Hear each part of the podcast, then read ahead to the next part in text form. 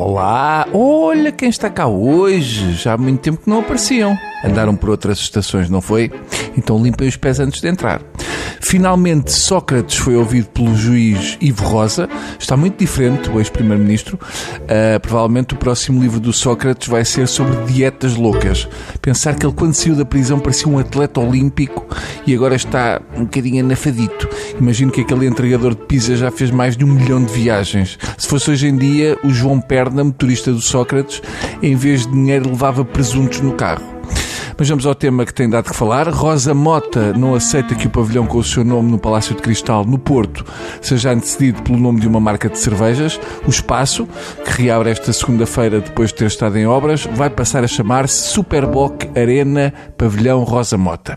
Como forma de protesto, a atleta decidiu não marcar presença na cerimónia de reabertura.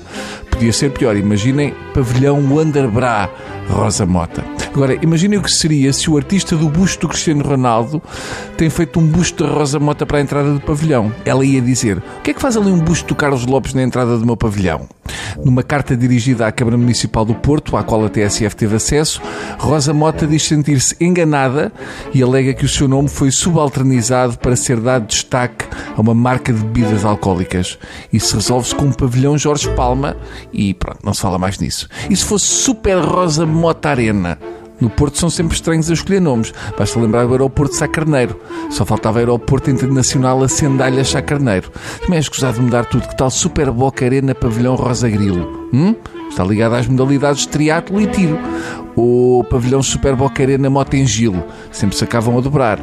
Eu só imagino pior se fosse Casa da Música Maria Leal ou Estádio Água de Luz Eusébio, ou Santuário Cogumelo Mágico de Fátima. Justo era uma fralda para incontinentes sagres. De qualquer modo, eu acho um exagero a polémica.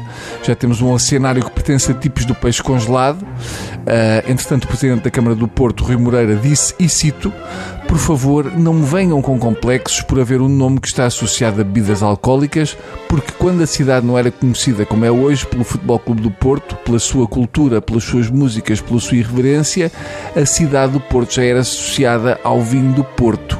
E acabou a frase com o companheiro de Rosa Mota não acredita que a polémica pelo nome do atual Super Bocarena Pavilhão Rosa Mota tenha solução à vista.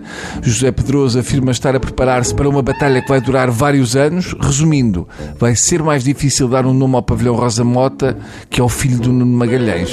Até amanhã para mais um tubo de ensaio batizado para Betos, tubo de ensaio Calmorninho. Tá bom? Adeus.